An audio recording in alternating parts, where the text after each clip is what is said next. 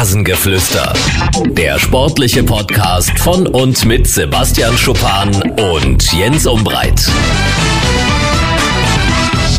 Das ist das Rasengeflüster und wir nehmen am Montagmorgen auf und ich bin ja sogar froh, dass er überhaupt Zeit gefunden hat, weil er muss heute noch arbeiten. Also das heißt ja nicht, das werden wir sonst aufnehmen, dass er sonst nicht arbeitet, aber heute ist er noch im Spiel gefordert. Sebastian Schuppan ist in der Leitung. Sebastian, guten Morgen. Grüß dich, Jens. Hast du gut dich. geschlafen? Gut geschlafen, ja. Gut. Hast du, träumt man vor so einem Fußballspiel irgendwas Besonderes oder äh, kann man da was dann äh, daraus adaptieren? Nein, Jens, das äh, kann ich nicht sagen, dass mir das oft passiert, aber es kommt bestimmt schon mal vor, dass ich träume, aber ähm, jetzt nicht. Träumst du vom Fußball? Kommt bestimmt auch mal vor, aber nicht jetzt so, dass es mir unheimlich wäre, weil es so oft ist. Okay. Ja, manchmal weiß man ja so äh, danach noch, was man geträumt hat, manchmal weiß man es auch nicht mehr, aber äh, das würde mich dann äh, mal interessieren, ob du da, ob da vor dir irgendwie nochmal ein Stürmer steht und äh, den dann nicht reingemacht hat oder ihn reingemacht hat und du dann schweißgebadet wach wirst. Nee, nee, also so, so eine Art Träume habe ich lange nicht gehabt, also weiß ich nicht. Schon bestimmt mal vom Fußball, aber ich könnte jetzt gar nicht sagen, wann es das letzte Mal war und um was es ging.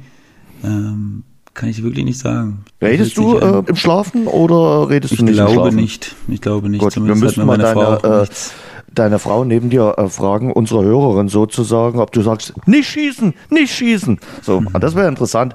Ähm, apropos Frauen, wir hatten ja letzte Woche gesagt, dass wir zu wenige Frauen haben im Rasengeflüster. Dem ist wohl doch nicht so. Haben sich doch einige gemeldet. Zum Beispiel äh, Annette Scholz, die hat sich gemeldet. Sie hört uns immer in der S-Bahn auf dem Nachhauseweg. Sie hat eigentlich gar keine Ahnung vom Fußball, aber ist seit vier Jahren in einer Tipprunde und äh, legt auf unsere Einschätzung großen Wert. Und da habe ich jetzt noch einen Geheimtipp im Grunde genommen immer das Gegenteil machen, was wir sagen. Dann fährt man genau richtig, oder Sebastian? Ich dachte jetzt, dass du sagst das Gegenteil, was ich sage. Das hat dir auf der Zunge gelegen, sehr ehrlich. Ja, das hat mir auf der Zunge gelegen. Aber ich habe noch galant die Kurve bekommen in der äh, gefühlt dritten oder vierten Minute. Wollte es mir nicht gleich komplett mit dir verderben, damit äh, du noch ein bisschen bei der Stange bleibst. Sebastian, das war ein verrücktes äh, Fußballwochenende. Äh, die Spitzenreiter der jeweiligen Ligen haben allesamt nicht gewonnen. Stuttgart am Freitagabend gegen Wien Wiesbaden 1 zu 2 verloren. Die Bayern 1 zu 2 verloren gegen Hoffenheim und Unterhaching hat gegen Preußen Münster auch nur 2 zu 2 gespielt. Was war denn für dich die größte Überraschung? Ganz klar Hoffenheim. Also damit habe ich überhaupt nicht gerechnet. Ich habe mit Stuttgart auch nicht gerechnet. Ja, ja, stimmt. Das ist mindestens genauso, aber in München, das ist schon, ja. ich meine, man kann es vielleicht in der Liga oder innerhalb der Liga kann man es bestimmt vergleichen, so die Siege miteinander. Das ist jetzt nicht ganz abwegig, wenn man, wenn man da Parallelen zieht, aber ja, auch jetzt im Hinblick auf das äh, Tottenham-Spiel von Bayern habe ich jetzt wirklich nicht gedacht, dass Hoffenheim jetzt der Stolperstein wird wo die Bayern da jetzt wirklich Probleme haben, aber man sieht, äh, es ist anscheinend nach so einer Gala dann schwer, sich wieder auf dieses Tagesgeschäft zu konzentrieren und es mag sich wirklich skurril anhören, auch für einige Zuhörer vielleicht, aber ja, vielleicht war das so, dieses Gefühl, dass man jetzt Hoffenheim zu Hause hat und das wird schon klappen und äh, ja, dann war Hoffenheim eben an dem Tag auch gar nicht so schlecht und hat die Fehler eiskalt ausgenutzt und Adamian, der ist auf jeden Fall so eine Art Favoritenschreck. Ne? Letztes Jahr kann ich mich hat er gegen HSV ja. Auch das Top-Team, äh, das vermeintliche Top-Team der Liga auch äh, ein Dreierpack sogar geschnürt, mhm. glaube ich, in, in Hamburg und hat zu Hause dann auch nochmal getroffen. Also vor dem muss man sich in Acht nehmen, wenn man eine Top-Mannschaft ja. ist. Adamian ist der erste Armenier seit Mikitarian, der in der Bundesliga wieder getroffen hat. Und äh, für die Bayern war es die erste Niederlage in der Liga seit äh, 20 Pflichtspielen. Und damit haben sie sozusagen auch so ein bisschen sich äh, den eigenen Wiesenabschluss vermiest. Äh, sie waren ja dann gestern auf der Wiesen. Ich kann mir vorstellen, das macht dann nicht so viel Spaß am Tag nach so einer Niederlage und nachdem man auch die Tabellenführung eingebüßt hat. Ja, ich weiß, die Tabellenführung hat jetzt noch keine große Aussagekraft, sprechen wir gleich drüber, aber äh, trotzdem, so richtig richtig Spaß, glaube ich, macht das dann nicht. Ja, ich glaube, das wäre sowieso ein Pflichttermin geworden, weil mhm. die haben ja jetzt wieder, oder die hatten ja jetzt Champions League unter der Woche und ähm, da war jetzt bestimmt bei keinem die Lust so groß, glaube ich, jetzt nach dem dritten Spiel in, innerhalb von sieben oder acht Tagen. Da jetzt dann nochmal stundenlang auf der Wiesen, wo es auch noch geregnet hat ähm, und kein schönes Wetter war, da jetzt noch rumzuhängen. Also weiß ich jetzt gar nicht klar. So die persönliche Einstellung und Mentalität äh, der Jungs mal abgesehen, würde ich jetzt mal sagen, haben sie bestimmt ein bisschen weniger Spaß gehabt, aber ich glaube nicht, dass jetzt jeder großartig da Lust gehabt hat, äh, auf den Termin zu gehen, auch wenn sie gewonnen hätten glaube, äh, da gab es schon äh, lustigere und schönere Gesichter äh, nach Siegen äh, und gestern haben sie es dann professionell durchgezogen, hatte ich so ein bisschen äh, den Eindruck. Ja, warum äh, die Niederlage gegen Hoffenheim? Der Trainer Nico Kovac hat gesagt, vielleicht ist es doch alles auch ein bisschen eine Kopfsache, dass man sich nach dem Sieg, nach diesem imponierenden äh, Auftritt in London gegen Tottenham zu sicher gefühlt hat und äh, auch sich schon in der Stärke gewogen hat, ja, jetzt werden wir auch noch Hoffenheim irgendwie lösen?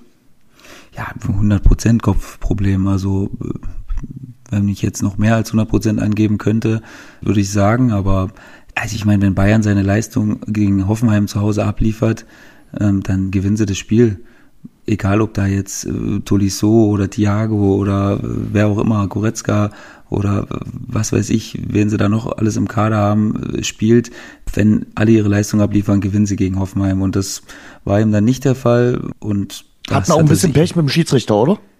Er hätte den Elfmeter geben können äh, gegen äh, Lewandowski, erste Halbzeit. Ja, klar.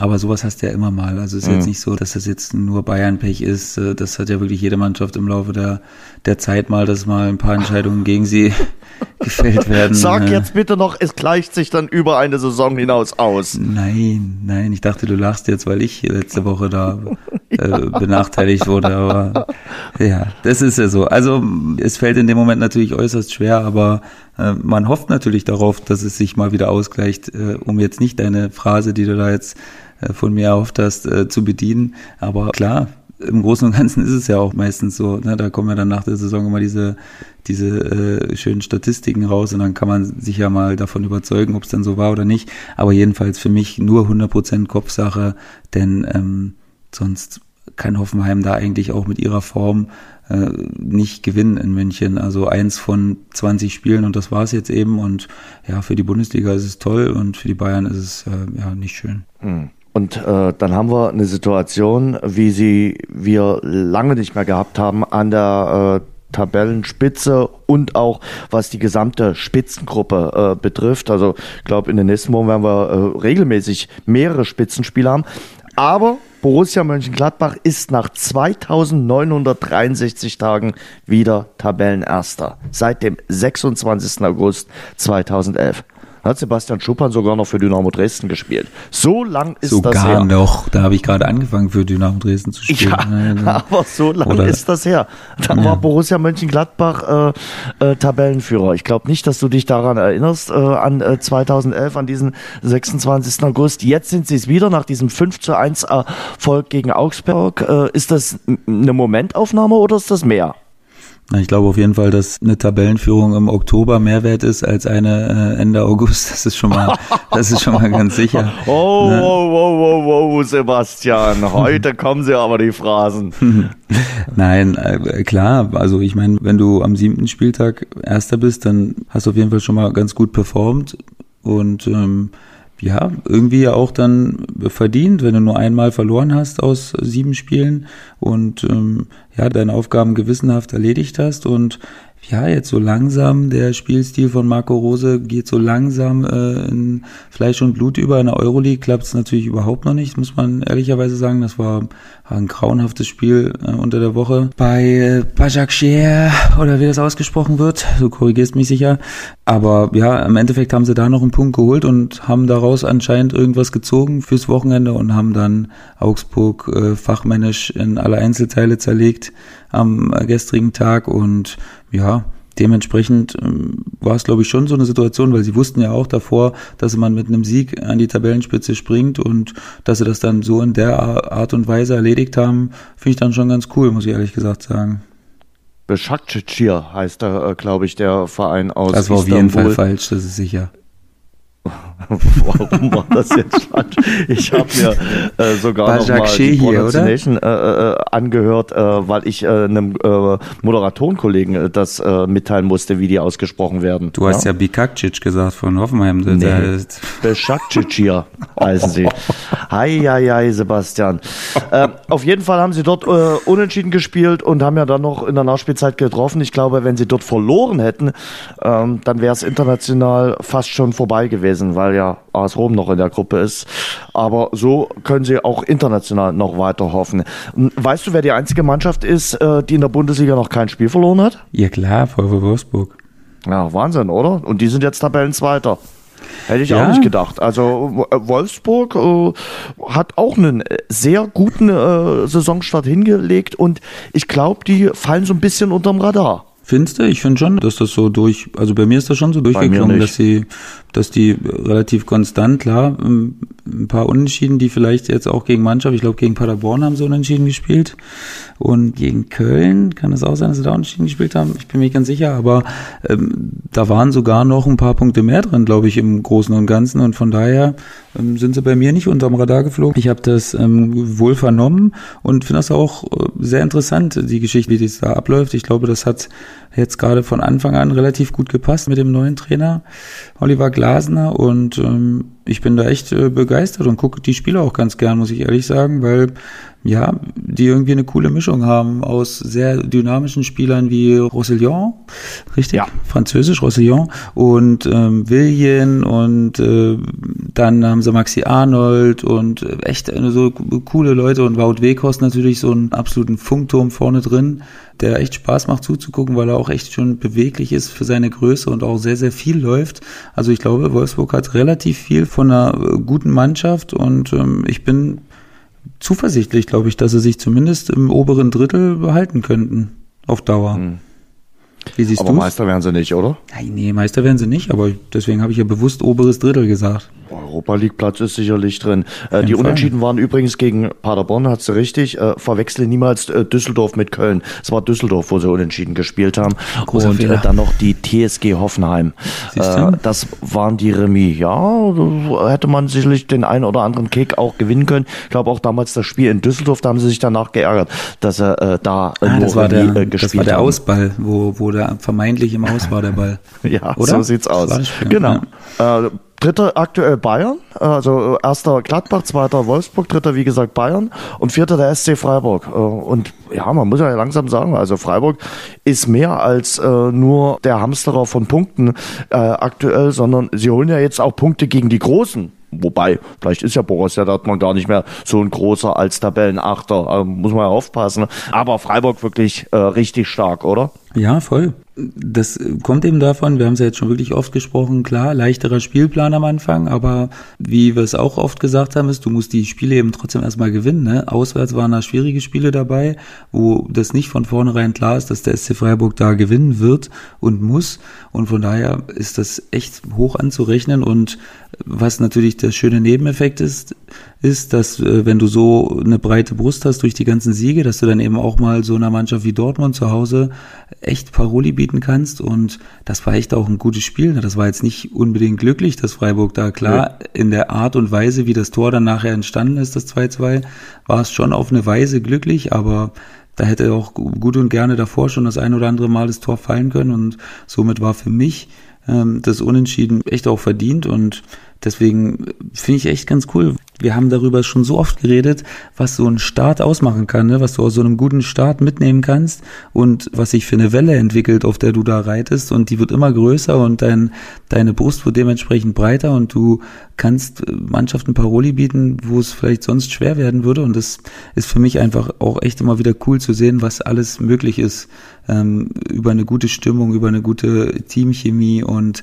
über Selbstvertrauen. Das ist echt Deswegen lieben wir ja Fußball so, weil sowas einfach geil ist. So eine Geschichten, den schaue ich so gern zu, muss ich ehrlich sagen, weil das mir immer wieder zeigt, dass alles möglich ist. Hm. Auf jeden Fall. Ähm, bei Borussia Dortmund hat dann Mario Götze am äh, Samstag mal gespielt, äh, über 90 Minuten, äh, nachdem er ja in der Woche bei Slavia Prag auf der Bank schmoren musste.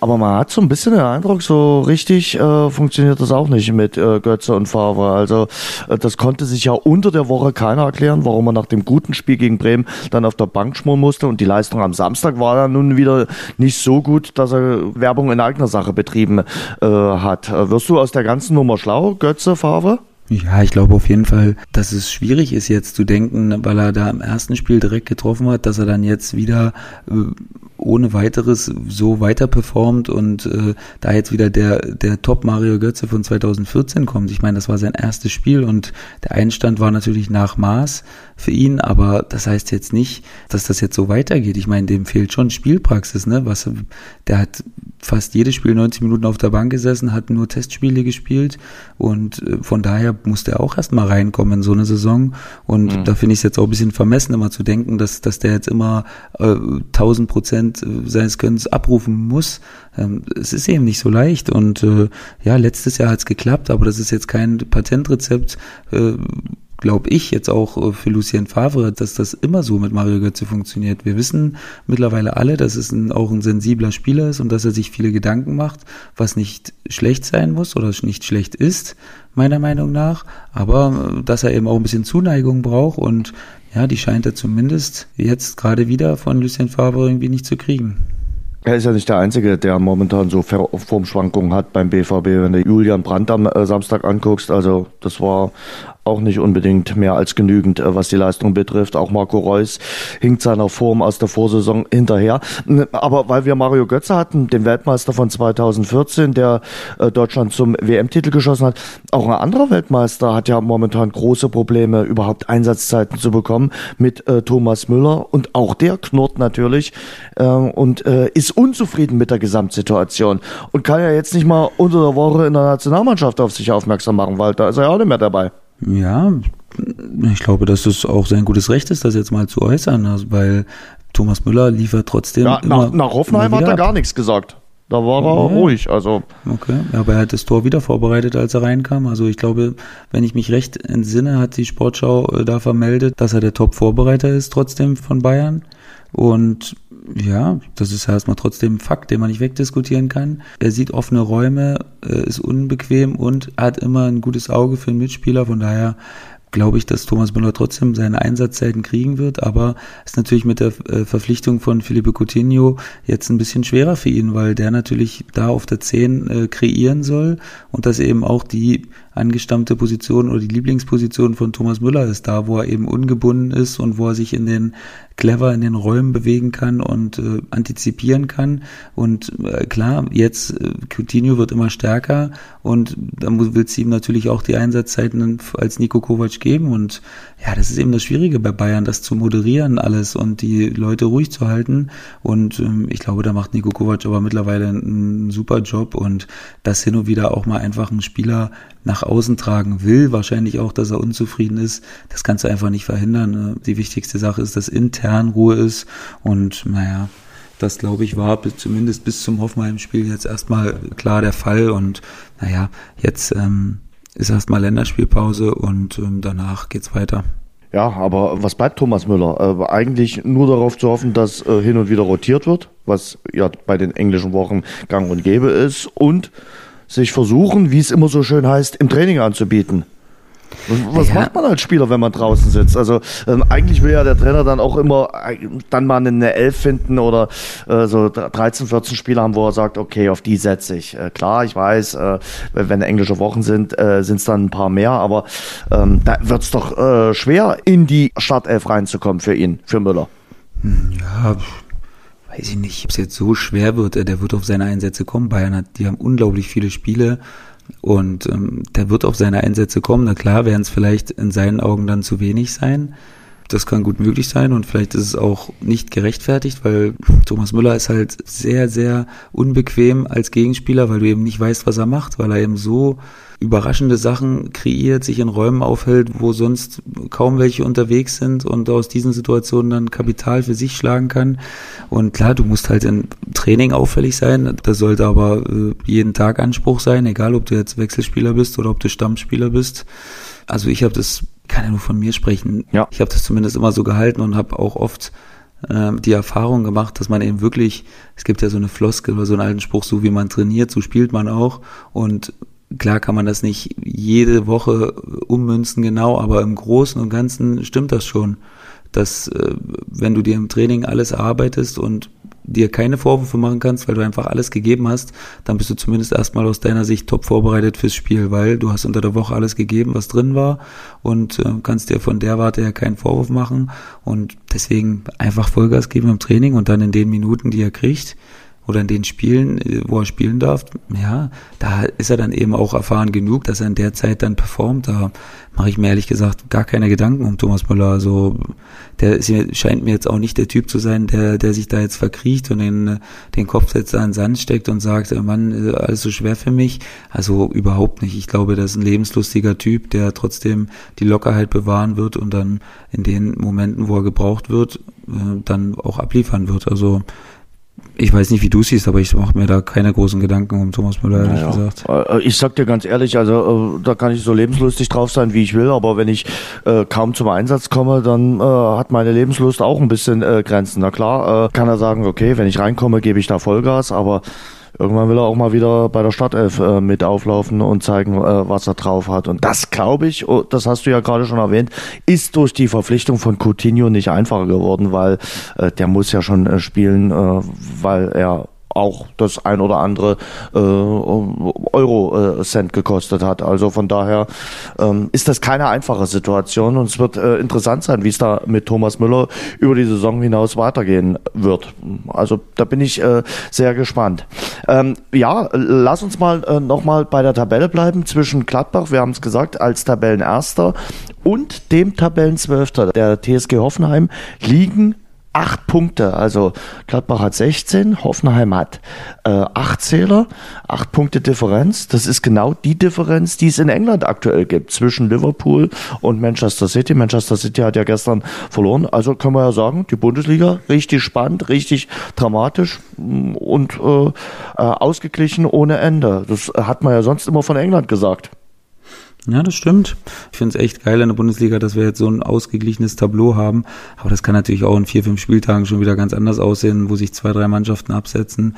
Also genießt mal die Momentaufnahme und ähm, hoffen, dass es so lang wie möglich so bleibt, weil es ist natürlich echt kuschelig da oh, oben. Oben und auch unten, oder? Also nehmen wir mal äh, Paderborn außen vor, die bislang nur Einzähler haben. Ist es auch unten im Keller schön kuschelig, wie der Kollege Schupan es gerade gesagt hat. Äh, ja. Düsseldorf 15. vier Punkte, Union vier Punkte, Köln vier Punkte und Paderborn, wie gesagt, ein Zähler. Ja, Düsseldorf äh, das berühmt-berüchtigte zweite schwere Jahr, 1 zu 3 am Freitag verloren bei Hertha BSC und äh, der Trainer Friedhelm Funkel hat gesagt, wir müssen zurück zu unseren Grundtugenden.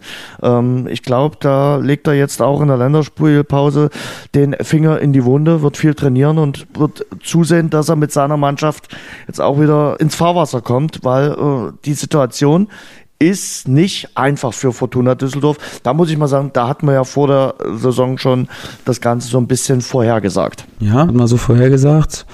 Und ich habe das Spiel jetzt auch wirklich. Hatten wir nicht recht, aber damit hatten wir recht. ja, Jens, hin und wieder finden wir auch mal ein Korn, wir zwei blinden Hühnchen. Ähm, ja, ich habe das Spiel wirklich auch fast in Gänze gesehen mit meinem äh, mit meinem Vater auf der Couch. Haben wir uns am Freitagabend äh, da Hertha BSC gegen Fortuna Düsseldorf angeschaut und ja, ähm, war jetzt nicht ein absoluter Leckerbissen, wie ich fand, aber war trotzdem ähm, dann auch erstaunlich zu sehen, wie gefestigt Hertha dann doch schon war nach Rückstand und ähm, ja, natürlich auch ein bisschen glücklich, weil der andere Elfmeter hätte vielleicht auch noch gepfiffen werden können. Dann ähm, wäre es natürlich noch schwerer geworden, aber mit welcher Ruhe und mit welchem Selbstvertrauen sie da noch zurückgekommen sind und das Spiel dann relativ klar für sich entschieden haben, Fand ich cool, fand ich echt auch erstaunlich, weil wir haben vor zwei, drei Wochen noch darüber gesprochen, wie ideenlos und mutlos äh, Hertha da auftritt nach dem guten ersten Spiel bei den Bayern. Und so schnell kann sich das Blatt wieder drehen. Jetzt ähm, hast du drei Spiele hintereinander gewonnen und ja, bist jetzt im Mittelfeld der Tabelle, sogar mit Tuchfühlung nach oben. Und ja, das ist äh, hab's vorhin schon gesagt, immer wieder auch das Geile am Fußball, ne? dass innerhalb von zwei, drei Wochen kannst du Bilder komplett drehen und äh, die Art und Weise äh, ist jetzt wieder sehr, sehr positiv, weil man sagt, hey, man hat jetzt eine Identität gefunden, Dilrosun funktioniert super, der alte Mann Ibisevic, äh, immer noch ein Abschlussmonster vorne drin, der macht aus drei Chancen zwei Tore und äh, wenn, wenn das so ist, dann wird Hertha auch immer eine unangenehme Mannschaft bleiben. Hm. Das Freitagabendprogramm im Hause Schupern, das gibt mir schon zu denken. Also, ja. äh, wenn, die, wenn die beste Alternative das Spiel Hertha gegen Düsseldorf war, hui, hui, hui, hui. Nee, weißt du warum, äh, Jens? Wirklich, mein Sky-Abo ist ausgelaufen. Und, ähm, das lief ja beim Mitbewerber, bei der Zone. Das lief ja beim Mitbewerber, genau, deswegen konnte ich es ja gucken. Äh, und okay. ich hatte davor nicht zweite Liga gucken können. Ähm, und ähm, ja, Deswegen ist das jetzt ein Stummerschrei nach, äh, also nicht nach Liebe, sondern nach Sky, also dass du sagst, Mensch, bitte, ich brauche äh, ein neues äh, Abo-Angebot oder äh, was ja, ist das jetzt für ein Hilferuf, den du äh, am Montagvormittag hier absetzt? Die waren in der Tat nicht gut, die Angebote, die ich bekommen habe bis was? jetzt von daher und das als okay. Premium-Kunde, wirklich Jens, absoluter Premium-Kunde. Seit, seit ich 18 bin, habe ich Sky. Früher noch Premiere. Also seit zwei Monaten. Hey, hey, das wäre schön, wenn ich so jung wäre. Ja. Das würde ich gerne nochmal tauschen, aber also seit 15 Jahren und ähm, ja, da war ich doch ein bisschen enttäuscht und deswegen, ja, warte ich da jetzt erstmal nochmal ein bisschen. Ähm, aber wie gesagt, also Freitagabend, ja, hätte ich mir im Endeffekt auch besser vorstellen können, aber was gibt's denn Schöneres eigentlich, als mit dem Vater Fußball zu gucken? Schön. Nee, da, auch, definitiv. Also das äh, mag schön sein, aber äh, jetzt unbedingt Hertha gegen Düsseldorf. Da hätte man ja vielleicht auch nochmal. Da kann ich mir nicht aussuchen, dass da noch ein anderes Spiel kommt. Wir gucken uns Tottenham gegen Bayern nochmal an irgendwie. Also. Nee, das haben wir ja gesehen. Selbst, ja, gut. Union, äh, noch ein Wort äh, zu, zum Aufsteiger. Ähm, vier Punkte. Äh, wann ist so die Euphorie weg? Also bei den Fans hat man immer noch den Eindruck, die genießen das. Waren auch gestern viele mit in Wolfsburg. Das war gefühlt ein halbes Heimspiel, jedenfalls was die Stimmung betraf. Aber natürlich merkt die Mannschaft jetzt, boah, ist halt Bundesliga, ist was anderes als zweite Liga. Und ich habe immer wieder den Eindruck, Union versucht es zu sehr mit den Zweitligamitteln ähm, sehe ich gar nicht so. Ich glaube, man muss das spielen, was, wo man am besten ist, wo man am stärksten ist. Und ich weiß nicht, ob Union jetzt stärker wäre, wenn sie irgendeinen Fußball spielen wollten, ähm, der ihnen nicht entgegenkommt. Und von daher sehe ich das eigentlich überhaupt nicht so. Und ich denke, dass dass man bis jetzt auch absolut im Soll ist. Also ich meine, klar, man hat vielleicht ein, zwei Punkte zu wenig, aber man ist da immer noch mittendrin. Und das ich glaube auch, dass man war auch brutal. Ja, das muss man dazu sagen, genau.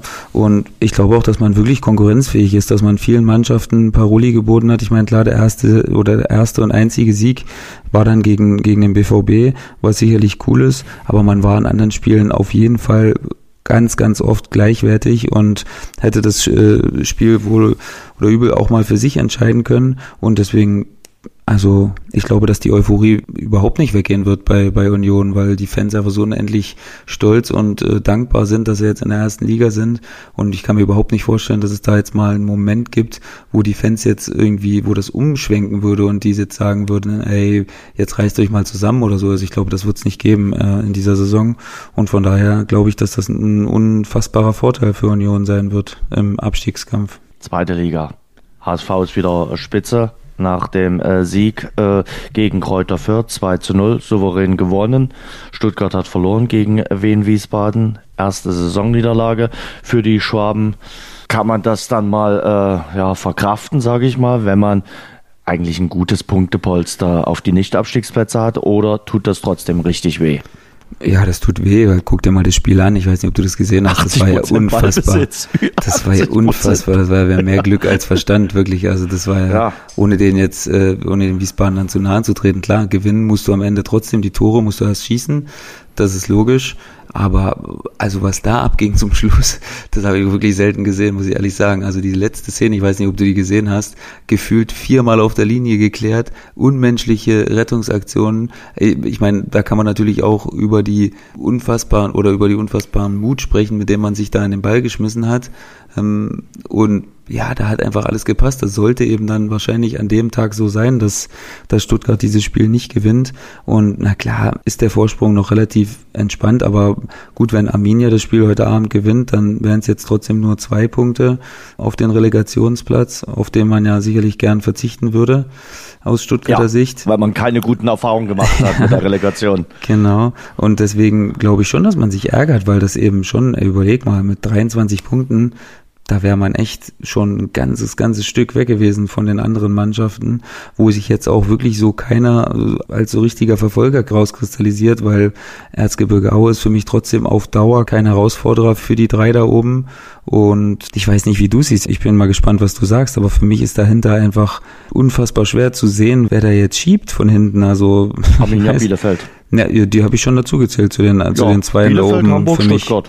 Genau, so und, von der Art und, und Weise. schiebt erstmal vielleicht niemand, also vielleicht ja. schiebt einer Schnee, aber äh, hinten ran äh, schiebt dort keiner. Also ja. sehe ich jedenfalls nicht. Also da hätte sich, wenn dann jemand in diesem Verfolgerduell in Anführungszeichen äh, Nürnberg gegen St. Pauli durchsetzen äh, müssen gestern, das ist ja auch unentschieden ausgegangen. Also von daher, da kommt keine Mannschaft. Klar, wenn jetzt eine Mannschaft wie zum Beispiel Hannover mal eine Serie hinlegen würde, viel Konjunktiv, dann ist vielleicht noch was möglich, aber fällt mir schwer daran zu glauben, weil der Auftritt am Samstag jetzt auch nicht äh, Anlass dazu gibt zu, zu denken, okay, die spielen alles in Grund und Boden. Die haben eine große individuelle Stärke, das hat man auch am äh, Samstag gesehen. Ich war ja im Stadion beim Spiel äh, gegen Hannover 96, aber ähm, da ist natürlich auch noch viel Unsicherheit mit dabei. Aber eins muss man auch sagen, und das wollte ich dich sowieso fragen, die Mannschaft hat nicht gegen den Trainer gespielt. Wird ja dann immer manchmal behauptet, Mensch, die,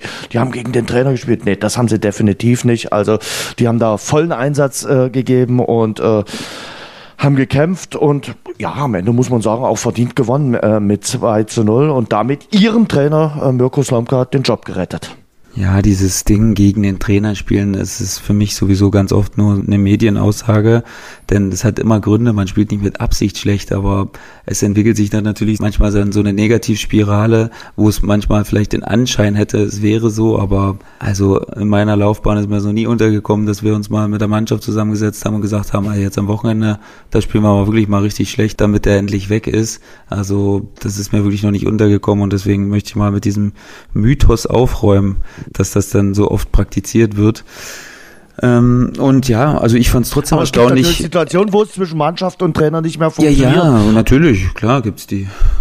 Aber da sagt man sich jetzt nicht, da setzt man sich jetzt nicht zusammen und sagt, ey, am Wochenende, da verlieren wir jetzt aber mal äh, äh, die wichtigen Zweikämpfe, weil du willst ja als Spieler trotzdem nicht doof aussehen. Was macht denn das für einen Sinn? Also du bist ja trotzdem in der Mannschaft natürlich unterwegs, aber du bist natürlich auch in deinem eigenen Interesse unterwegs. Du willst ja spielen, du willst ja Stammspieler sein, du willst, du willst deine Einsätze haben und von daher äh, wäre es ja reichlich doof, äh, sich da mit Absicht doof äh, oder schlecht anzustellen und äh, sich sein eigenes Grab zu schaufeln. Also das macht für mich Aber überhaupt keinen Sinn. schon manchmal komisch, äh, Sebastian, eine Mannschaft, ich, ich sag mal, verliert 0 zu 4, dann fliegt der Trainer raus, eine Woche später neuer Trainer an der Seitenlinie und die gewinnen mit 2 zu 0 oder 2 zu 1 und äh, alle sagen, ja, Trainereffekt hat gewirkt. Naja, das ist doch bei dir auch so, Jens. Wenn ein neuer Chef kommt, dann äh, und aus welchen Gründen auch immer der alte gehen musste, ja, da willst du dem neuen noch mal zeigen, dass, äh, dass du nicht so schlecht bist, äh, wie jetzt alle denken. Sei es, dass du gespielt hast davor oder nicht gespielt hast, zeigen willst, dass du Stammspieler bleiben willst oder äh, zeigen willst, dass du zu Unrecht auf der Bank gesessen hast. Das ist doch dann eine normale Reaktion eigentlich, dass man eben manchmal so einen frischen Impuls braucht, aber wenn sich nichts Grundlegendes beim neuen Trainer ändert, dann sieht man ganz oft, dass äh, die Mannschaft trotzdem früher oder später wieder in dieselben Muster verfällt. Und von daher ähm, sind das dann oftmals auch immer nur kurzes Aufflackern. Und ähm, wer mich hier äh, jede Woche hört, der weiß, dass ich jetzt nicht unbedingt immer der größte Fan von äh, Trainerwechseln bin. Um wen machst du dir in der zweiten Liga eigentlich am meisten Sorgen, wenn du so in die niederen Tabellengefilde schaust? Ähm. Wien Wiesbaden fängt ja jetzt auf einmal auch an äh, zu punkten. Wir hatten gerade drüber geredet mit dem Sieg gegen Stuttgart. Äh, Bochum, der erste Saisonerfolg ist da. Die haben in Heidenheim gewonnen. Also auch dort ist es äh, sehr, sehr kuschelig unten. Ja, da gibt es jetzt eigentlich wirklich gar keinen, um wen ich mir richtig, richtig Sorgen mache, muss ich ehrlich sagen. Okay. Muss ich wirklich sagen. Also ich meine. Hast bei allen gutes Gefühl. Nee, aber so wie du mich jetzt gefragt hast, äh, hat das für mich den Anschein gehabt, äh, über wen, äh, wenn du abends auf der Couch sitzt, wer bereitet dir da Kopfzerbrechen als Zweitligist? Also eigentlich erstmal jetzt keiner. Ich kann dir eine Mannschaft nennen, aber über die will ich heute nicht so ausführlich reden. Möchtest du nicht so sprechen über Dynamo? Okay. Nee, also ehrlich gesagt, wir haben die letzten Folgen so häufig drüber geredet. Heute würde ich mal ganz gerne das Thema aussparen. Okay, du sagst nicht, ich sag was. Ähm, ja, das Spiel war natürlich jetzt echt nicht äh, die Wucht in Tüten. Das ist klar, da gibt es jetzt auch nicht großartig äh, was drum zu reden. Aber die Art und Weise, wie es danach abgelaufen ist, äh, fand ich schon ein bisschen, bisschen merkwürdig. Da wurde doch äh, sehr viel Meinungsmache äh, in den sozialen Medien betrieben ähm, von vielen Leuten, äh, die sich auch Experten nennen.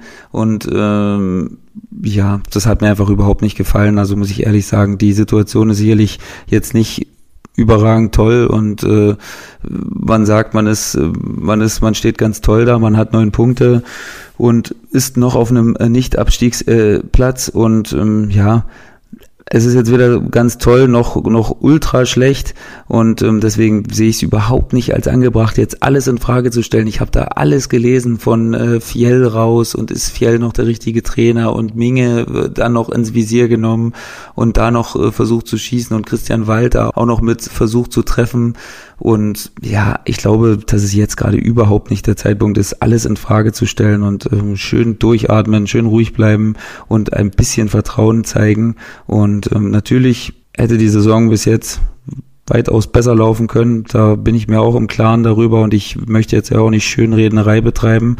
Ähm, aber es ist immer noch so, dass alles in geregelten Bahnen ablaufen kann und man sich befreien kann. Aber ich sehe schon auch, was viele merken, dass so dieses, dass das neue System oder das System, was Fiello da implementieren will, dass das noch nicht klappt. Das, das kann man nicht wegreden. Und ähm, nichtsdestotrotz, glaube ich, muss man der Mannschaft noch ein bisschen mehr Zeit geben, weil sowas, sowas dauert eben manchmal, dieses Vertrauen sich zu erarbeiten und da gehören auch Erfolgserlebnisse dazu.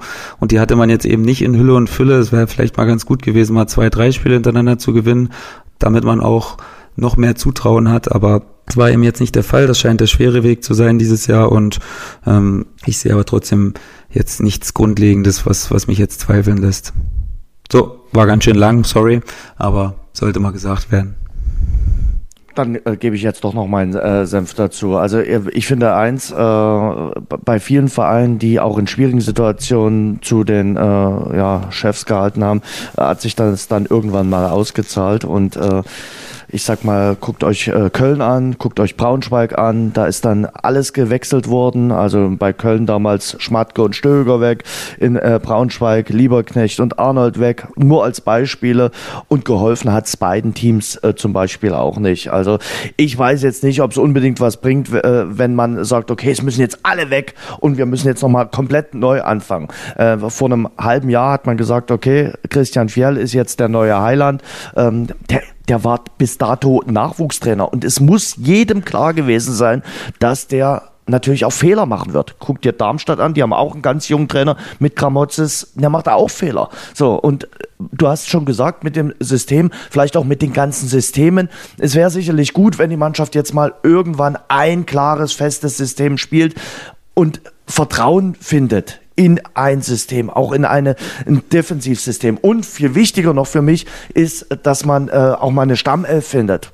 Aber okay, ähm, ich sag mir, ähm, dass jetzt alle reinreden und alle ihre dezidierte Meinung haben, das ist das Schöne am Fußball, aber alle müssen sich natürlich auch mal klar machen, sagen sie dem Konditor oder dem Bäcker, wenn der einen Kuchen backt, ah, wenn ich zu Hause meinen Kuchen, Streuselkuchen backe, dann nehme ich noch eine Spitze Zimt oder noch ein, ein Hieb äh, Zucker. Das macht man ja beim Bäcker auch nicht. Christian Fjell ist ausgebildeter Fußballlehrer, der wird wissen, was er tut und ähm, wird dafür auch gut bezahlt. Klar, er muss mit der Kritik leben, aber äh, andererseits ihn jetzt äh, schon äh, an den Pranger zu stellen, ist für mich eindeutig zu früh. Und äh, ja, wir leben halt in einer Zeit, wo jeder sich über die äh, sozialen äh, Netzwerke Luft macht und das ist mir manchmal wirklich too much. Ich bin auch nicht zufrieden nach einer 0-2 Niederlage und habe auch gefroren am äh, Samstag. Aber okay, dann muss man das doch nicht in alle Welt rausschreiben und sagen, Mensch, hier alles weg, alles Mist. Erstmal durchatmen, sagen, okay, Luft holen, jetzt zwei Wochen Länderspielpause, nutzen die Zeit und dann äh, in äh, vierten neuen Angriff starten. Und dass die Saison schwierig wird, das war mir eigentlich klar. Also äh, wir hatten es neulich schon mal besprochen. Ähm, Dynamo Dresden ist jetzt nicht die Mannschaft, die in der zweiten Liga jedes Team in Grund und Boden spielen wird. Also das ist auch im vierten Jahr zweite Liga nicht so. Und daran muss sich der eine oder andere noch gewöhnen. Das ja. war jetzt ein bisschen viel und viel ausgiebig von mir. Aber ähm, in der nächsten Woche werden wir nicht über Dynamo Dresden reden. das war nicht, das war nicht viel, Jens. Ich wollte auch noch mal einmal was zu der, das habe ich auch wirklich oft gelesen, die Aussage, dass man keine Stammelf findet, aber äh, viele fragen sich für mich äh, da auch zu wenig, warum hat man denn keine Stammelf gefunden und warum versucht Fiello denn andauernd andere Spieler auf verschiedenen Positionen? Ja, weil es eben im Moment noch nicht das ist, was er sich vorstellt und weil er eben noch nicht diese Elf gefunden hat, wo er wenigstens acht, neun, zehn Spieler immer ihr konstantes Niveau bringen und immer wieder äh, die Leistung abliefern, die Fiello sich annähernd vorstellt. Ja, ist für mich die ganz, die eine der leichtesten Begründungen. Er sucht eben noch nach der richtigen Formation. Und ja, aber fünf Wechsel gegen Hannover waren vielleicht dann auch äh, ein, zwei zu viel. Okay, Jens, äh, aber das war eben auch eine empfindliche Niederlage. Ihr habt alle gejammert. Jeder hat gejammert nach dem Aue-Spiel, dass das nicht gut war.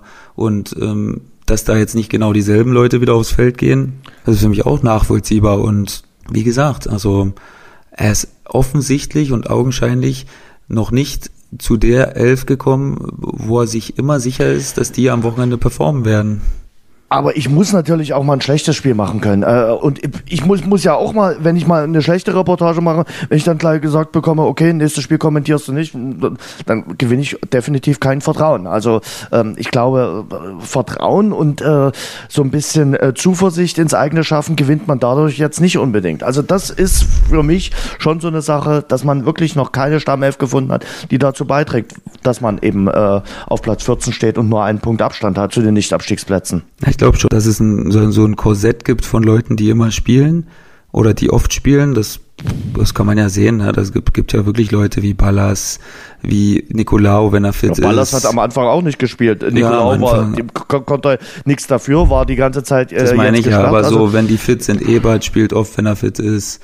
Und ähm, Wahlquist hat oft hat gespielt. hat auch nicht gespielt. Ja, also klar. von da, du findest keine richtige. Das heißt ja, nicht jedes Mal, aber dass die den Großteil der Spiele gespielt haben und ja, der, die Leute drumherum, die werden eben nur wieder mal gerade ausgetauscht. Klar ist das nicht äh, cool. Das ist auch für als Spieler nicht cool, wenn du weißt, dass du ein schlechtes Spiel machst und du bist raus. Aber es ist eben manchmal, ey Jens, das ist, äh, das ist eben auch, das hört sich jetzt auch für mich manchmal doof an, aber das ist eben Leistungssport, Jens, und das ist eben so, wie es ist. Manchmal kriegst du eben wenig Chancen in der Saison und die musst du eben versuchen zu nutzen und manchmal kriegst du viele Chancen und ähm, nutzt sie nicht, aber manchmal kriegst du auch nur eine, Jens, nur eine in der ganzen Saison.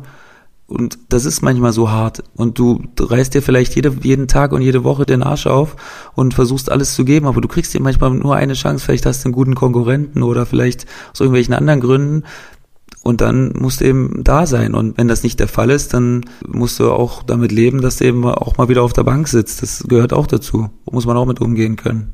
Wir gehen in die dritte Liga. Kleines Quiz. Ja. Ähm, aus welcher Pressemitteilung ist äh, das folgende Zitat genommen? Äh, von welchem Verein? XYZ ist ein Traditionsverein und hat ein großes Potenzial. Ich bin fest davon überzeugt, dass wir gemeinsam erfolgreich sein werden. Wer hat's gesagt?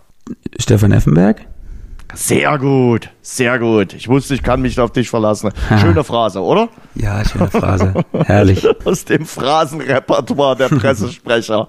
Zitat 52. Einfach mal rausgeholt. Klar. Was hast du denn gedacht, als du gehört hast, dass jetzt Stefan Effenberg antritt äh, beim KfC Oerding, beim ruhmreichen KfC Oerding, um äh, die Sache in die richtigen Bahnen zu lenken und den KfC Oerding über kurz oder lang in die Bundesliga zu führen?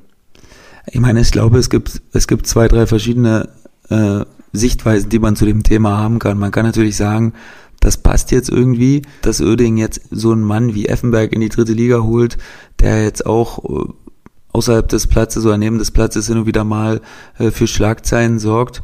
Aber man kann es natürlich auch von der Warte sehen, dass Stefan Effenberg ein, ja, ein Top-Spieler war, ein absoluter Top-Spieler, der sicherlich ein großes Netzwerk hat, wovon so ein Verein wie Oerding natürlich profitieren kann. Also ich glaube, dass man da jetzt nicht ausgelacht wird, wenn man so denkt.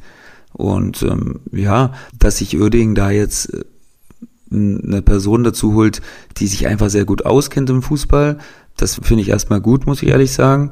Ähm, wie das jetzt nachher zusammenpassen wird, das werden wir natürlich sehen. Das ist jetzt natürlich, das lässt großen äh, Raum für Spekulationen. Da kann alles passieren für mich, von das läuft super bis äh, in zwei Wochen äh, stehe schon wieder zum Abschluss bereit. Also wie gesagt, ich bin eigentlich immer ein recht optimistischer Mensch und geht davon aus, dass, dass er versuchen wird, sein großes Netzwerk und sein Fußballwissen vor allen Dingen, was er ja hat. Ich habe ja auch damals mit den Jungs von Paderborn ein bisschen gesprochen, die, äh, die ihn dann als Trainer hatten. Ähm, und ja, da. Das stand, hat aber nun mal gar nicht funktioniert. Das und hat nicht funktioniert. als äh, Trainer aufgetreten. Das stimmt, aber die haben trotzdem gesagt, dass wenn er den Raum betritt, dass er eine Aura hat, dass ja, er was Fall. darstellt und äh, dass wenn er was sagt, dass dann die Leute schon zuhören. Und das ist erstmal schon eine wichtige Eigenschaft und eine, eine Sache, die man sich erarbeiten muss. Und ähm, ja, jetzt ist es wieder eine andere Aufgabe und ich glaube, nach einem Engagement als Trainer sollte man nie über jemanden richten. Da gab es leider zu viele Beispiele, die auch den ersten Job verhauen haben und äh, danach noch groß rausgekommen sind. Von daher nehme ich großen Abstand davon, ihm zu sagen, dass seine Trainerkarriere damit jetzt vorbei ist. Aber ich bin gespannt, wer das jetzt löst als Sportdirektor und ähm, ja, bin gespannt, was da jetzt erstmal seine Hauptaufgaben sein werden und wie, wie er die Sache jetzt angeht. Trainer suchen.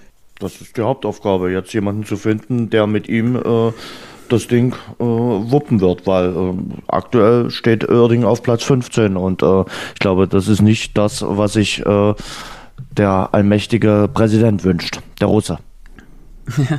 Ja, na klar, das ist sicherlich nicht genug, aber ja, es ist ja auch in der dritten Liga sehr, sehr kuschelig, ne? Da, äh, wenn wir wieder beim Wort sind, äh, die oberen Mannschaften haben gepatzt und von daher äh, ist man mit zwei, drei Siegen relativ schnell wieder auf Tuchfühlung nach oben. Und deswegen würde ich da jetzt echt noch vorsichtig sein. Das kann noch in alle Richtungen gehen für viele Mannschaften. Und warum nicht auch für den KfC Uerdingen? Also jetzt haben sie ähm, zwei Spiele äh, vier Punkte geholt mit Reisinger als Interimstrainer. Das ist jetzt erstmal ein absoluter Aufwärtstrend und jetzt muss man gucken, wie es weitergeht und wie, was der für ein darf Trainer nicht, weil er keine Trainerlizenz hat. Also von daher müssen der wir jemanden nicht, holen. Der darf nicht, genau. Und ähm, nach der Länderspielpause geht's dann nach äh, München zu den Löwen. Ja, das ist eben auch ein Spiel auf Augenhöhe. Und deswegen, ja, bin ich da jetzt erstmal relativ unvoreingenommen und schaue mir das erstmal aus der Entfernung an. Der ein oder andere Speer wird sicherlich heute in Würzburg sitzen äh, von, äh, vom KfC Oerding, äh, weil ihr spielt ja heute äh, schon noch gegen die Münchner Löwen. Äh, was erwartest du da von dem Spiel? Äh, ihr könnt euch auch so ein bisschen von unten absetzen. Ähm, natürlich in dem Wissen, dass, du hast gerade gesagt, die oben alle nicht gepunktet haben, aber die unten haben alle gepunktet. Ja, klar. Also, ja, was erwarte ich mir? Ich erwarte natürlich, dass wir das Spiel gewinnen, aber es wird schwer. Es ist ein, ein Duell auf Augenhöhe. Zwei relativ ähnliche Mannschaften, würde ich sagen, die eigentlich auch versuchen, spielerische Lösungen zu finden. Da sehe ich 60 auf einem, auf einem ähnlichen Weg wie wir.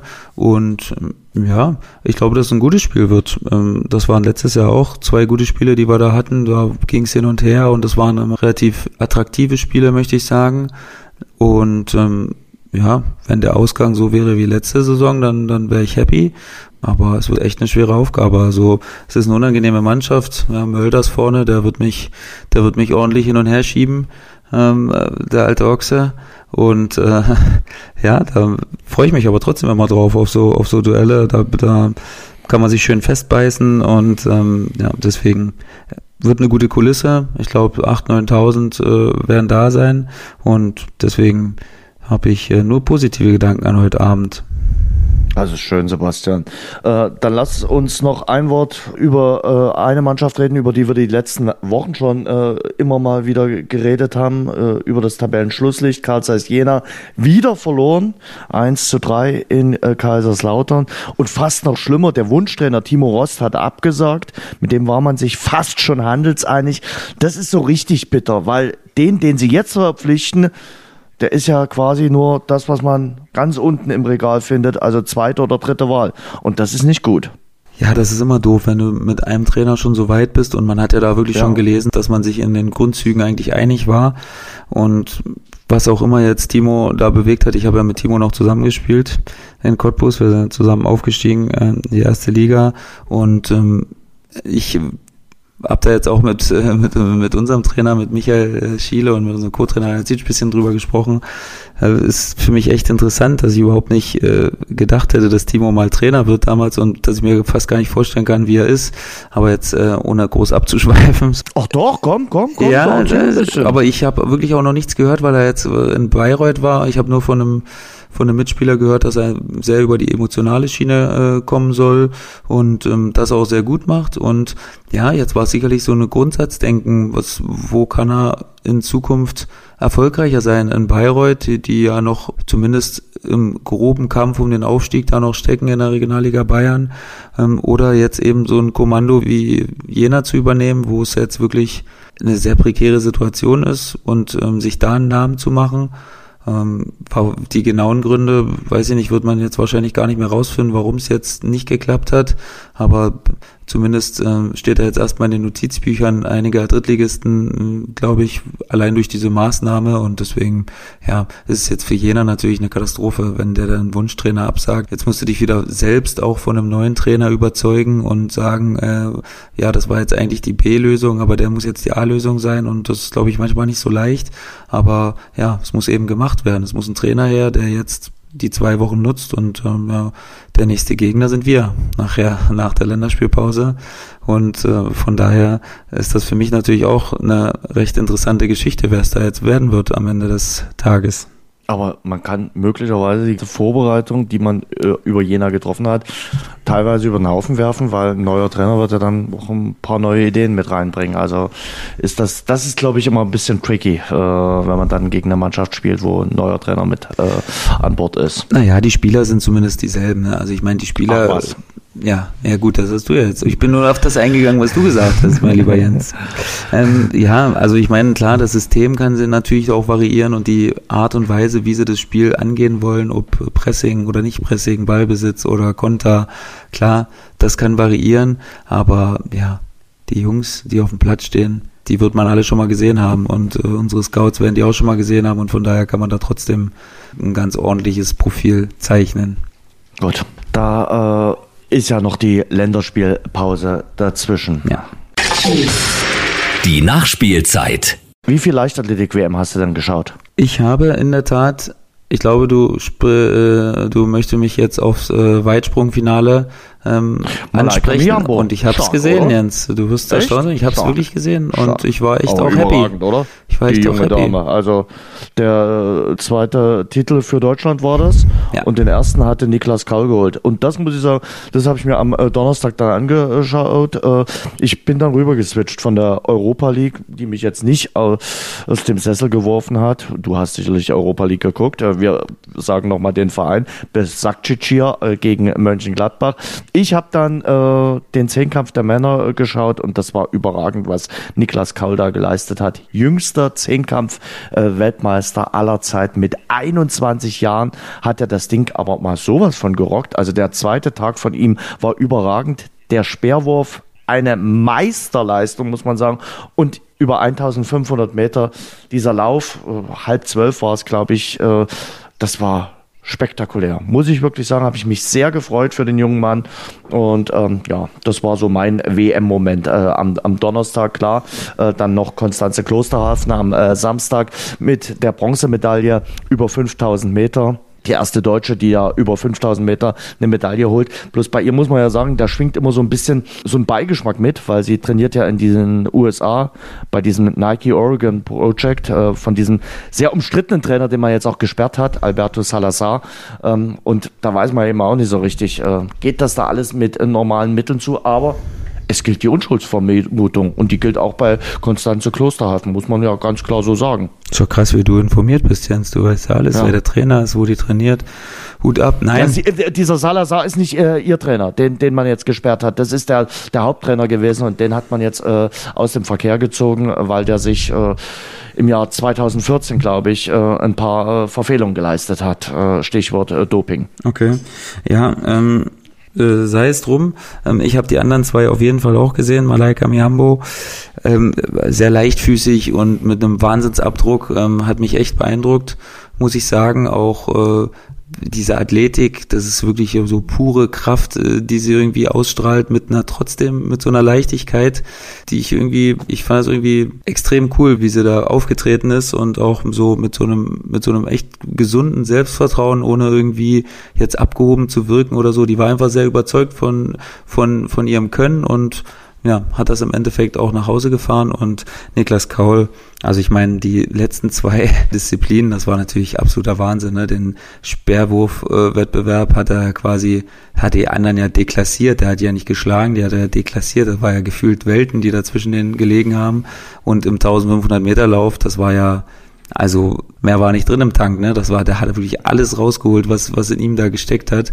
Und die anderen haben wirklich auch gefühlt gebissen, aber haben nicht mal annähernd irgendeine Chance gehabt. Und so hat er auch noch diesen entscheidenden Vorsprung dann rausgeholt, der ihn dazu befähigt hat, jüngster Weltmeister aller Zeiten zu werden. Und äh, Zehnkampf ist jetzt wirklich echt auch eine ganz geile Disziplin, muss ich sagen. Ne? Da, das ist jetzt nicht äh, irgendwie glücklich gewesen oder so, sondern da muss du, da musst du schon ordentlich, ein ordentliches Spektrum an, an Fähigkeiten haben und das mit 21, ja, kann ich nur einen Hut vorziehen, wie er das also absolviert hat der König der Leichtathleten, muss man einfach mal sagen. Das nötigt mir wirklich den absolut den größten Respekt, aber ich finde finde das sensationell und ich hoffe, dass er noch eine, eine große Zukunft vor sich hat. In der Leichtathletik ist das ja manchmal nicht so so klar, dass man das immer sagen kann, dass er jetzt ein Serienweltmeister wird, aber ich hoffe, dass der uns noch schöne Momente bescheren wird in, in seinem Sportlerleben. Zum Schluss äh, noch ein Zitat, weil hier gibt es ja immer mal den äh, ständigen äh, Streit, wer ist besser, Messi oder Ronaldo, wobei Herr Schupper legt sich ja da nicht so richtig fest. Schönes Zitat, Federer ist grenzenlose Klasse, Nadal Ausdauer, Schweiß, Talent. Der Vergleich ist offensichtlich, Messi ist Federer, Ronaldo Nadal. Können wir damit leben, Herr Schupper? Gigi Buffon. Richtig. Ja, damit können wir leben, glaube ich, ja.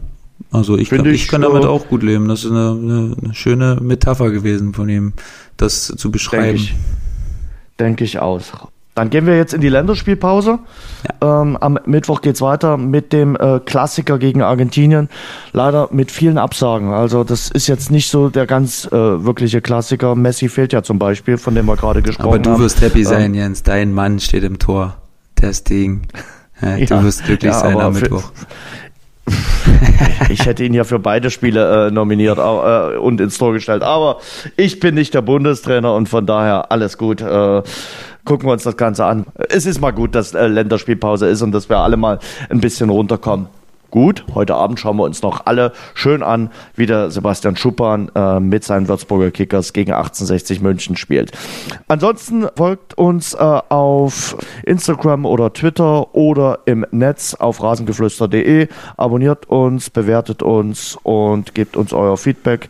Wir sind in der nächsten Woche wieder für euch zurück mit der nächsten Folge. Das ist dann die 52. Ausgabe vom Rasengeflüster. Zunächst mal wünschen wir euch eine gute Woche und dir, Sebastian, heute Abend ein gutes Spiel. Bis dahin. Vielen Dank, Jens. Mach's gut.